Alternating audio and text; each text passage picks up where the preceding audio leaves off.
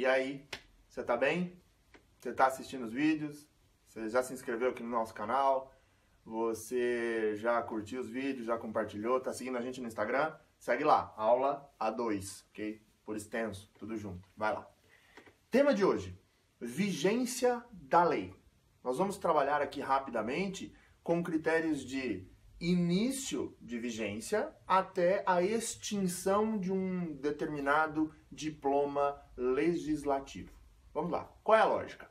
Primeiro, e antes de mais nada, a gente precisa diferenciar as figuras de vigência e vigor. Olha que importante isso. Uma lei entra em vigência a partir do instante em que ela é publicada no Diário Oficial. Mas cuidado, ela pode ser uma lei já publicada, já em vigência, mas ainda sem a sua obrigatoriedade, ou seja, os seus efeitos ainda não entraram em vigor. Este período entre a vigência e o início da obrigatoriedade, o início do vigor legislativo, é o que nós chamamos de vacácio legis. Bom, se nada for estipulado, salvo exceções muito pontuais, uma lei publicada entra em vigor ou passa a ser obrigatória a partir de 45 dias desta sua vigência, ou seja, a partir da publicação, 45 dias. Mas o legislador pode. É, isso está lá no, na lei de introdução às normas do direito brasileiro, ok? A antiga LIC, lembra das leis de introdução ao Código Civil? Agora se chama Lei de Introdução às Normas do Direito Brasileiro. Então lá se estabelece que uh, o prazo para entrada em vigor de uma lei é de 45 dias da data da sua publicação. Mas, dizia eu, o legislador pode estipular um prazo diverso, um prazo maior, um prazo menor, enfim, e muitas vezes pode estipular que a obrigatoriedade começa exatamente da data da vigência, ou seja, a partir da publicação da lei. Que é um exemplo de uma vacatio legis bem extensa, o Código Civil. O Código Civil, aprovado lá em 10 de janeiro de 2002, só foi entrar em vigor um ano depois da sua publicação. Ou seja, só em 11 de janeiro de 2003 é que o Código Civil de 2002 passou a ser obrigatório, ou seja, passou a ter os seus efeitos realizados. Então, é a partir daqui que nasce uma lei.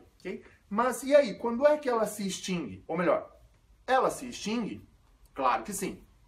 E pode se extinguir de duas formas: por meio de uma revogação específica ou eventualmente se ela alcançar o seu prazo ou a sua finalidade específica. O legislador pode editar uma lei própria com um prazo de vigência próprio, um prazo de vigência específico, ou para uma determinada finalidade. Alcançada esta finalidade ou atingido este prazo, a lei deixa de vigorar, se extingue consequentemente. Mas, por outro lado, esta lei pode ser revogada por uma outra lei. Pode surgir uma nova, um novo diploma legislativo que tire do ordenamento essa legislação. Veja, a revogação, portanto, pode ser expressa ou tácita. A revogação será expressa quando uma nova lei vem e declaradamente tira de cena esta legislação vigente. De alguma maneira, vem e tira do ordenamento uma legislação atualmente em vigor. Mas há uma dificuldade de diagnosticar uma revogação tácita, porque esta tem três espécies e eu já falo. Mas antes, volta na revogação expressa para que eu te diga o seguinte: esta revogação expressa pode ser da lei toda, do diploma legislativo todo ou de parte dele. Quando a revogação expressa extingue todo o diploma legislativo, toda aquela lei vigente, nós chamamos de abrogação. Não se esquece, ó, a revogação é total, é absoluta. Então, abrogação. Quando a revogação, porém, é expressa, mas apenas de parte desta lei, o nome disso é derrogação. Abrogação, revogação total e derrogação é a revogação parcial da lei. Agora sim, volta lá para a revogação tácita. ela se dá de três espécies. Basicamente, quando há algum conflito ou como, quando há alguma incompatibilidade legislativa no ordenamento.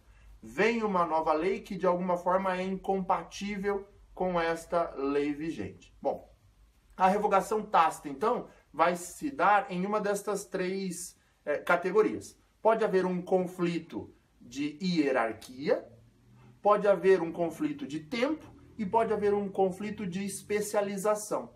Por quê? Uma lei superior revoga uma lei, no sentido hierárquico, né? Superior revoga uma lei inferior, e sobre isso, a professora Tatiana, se não gravou, vai gravar um vídeo em que ela fala das espécies normativas, das diferentes modalidades é, e também da sua hierarquia. Dá uma olhadinha lá. Se ela não gravou, pede para ela, comenta aqui, marcando ela, que eu vou também reforçar esse pedido para que ela grave, tá? Então, uma lei hierarquicamente superior revoga uma lei inferior. Segundo, uma lei especial revoga uma lei geral ou genérica. E, finalmente, pelo critério temporal, uma lei posterior, vinda ou um, recebida pelo ordenamento posteriormente, vai revogar uma lei anterior. Tudo bem? Então, revogação expressa e revogação tácita, sendo a expressa absoluta e relativa, e sendo a tácita dentro destas três categorias. Ficou com dúvida? Me manda aqui. Comenta esse vídeo eh, pedindo uma nova explicação ou algum desdobramento disso que eu comento com você numa próxima oportunidade. Legal? Insisto de novo, se inscreve aí para você receber todos os vídeos e não perder nenhuma dica nossa, tá bom? Obrigado e até a próxima oportunidade. Tchau, tchau.